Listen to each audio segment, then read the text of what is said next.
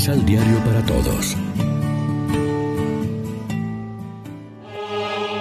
Proclamación del Santo Evangelio de nuestro Señor Jesucristo, según San Lucas.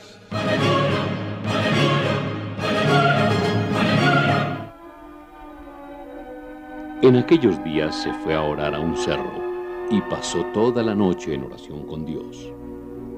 Al llegar el día, llamó a sus discípulos y de ellos escogió a doce, a los que llamó apóstoles. Simón, al que le puso por nombre Pedro, y Andrés, su hermano, Santiago, Juan, Felipe, Bartolomé, Mateo, Tomás, Santiago, hijo de Alfeo, Simón, apodado Celote, Judas, hermano de Santiago, y Judas Iscariote, que fue el traidor.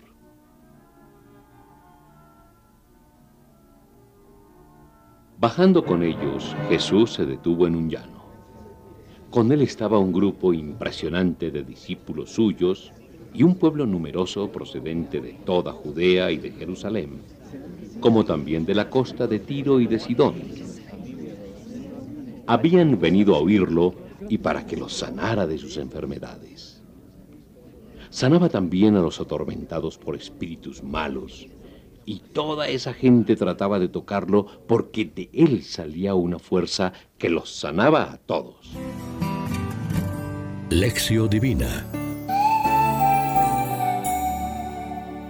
Amigos, ¿qué tal? En este martes 6 de septiembre nos alimentamos como siempre con el pan de la palabra que nos ofrece la liturgia.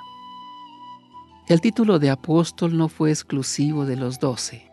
En el Nuevo Testamento también se aplica a otros como San Pablo, Bernabé y los primeros misioneros del Evangelio. Incluso todo cristiano es apóstol en la medida en que sirve a la misión de la iglesia y aporta el testimonio de Cristo con su vida y su palabra. Todos somos herederos del pasado y el futuro heredará nuestro presente.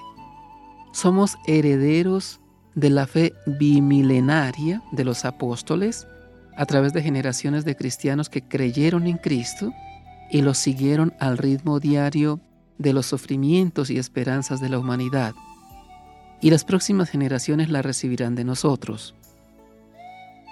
Somos un eslabón de la larga cadena de transmisión de la fe.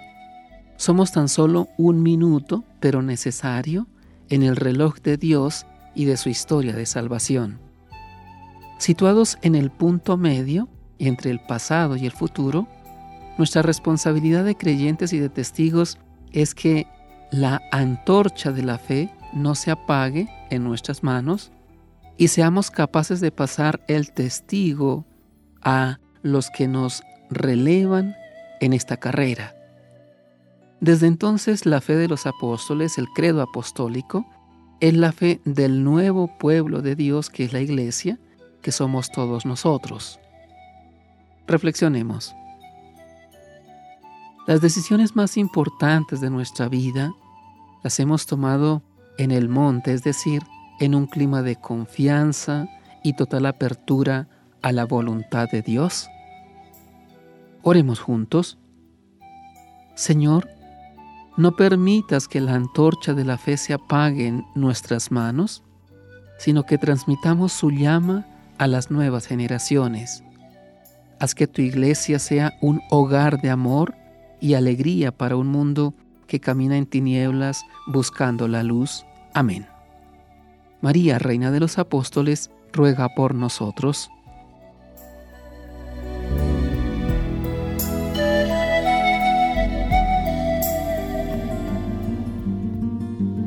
Complementa los ocho pasos de la Alexio Divina adquiriendo el emisal Pan de la Palabra en Librería San Pablo o distribuidores. Más información www.sanpablo.co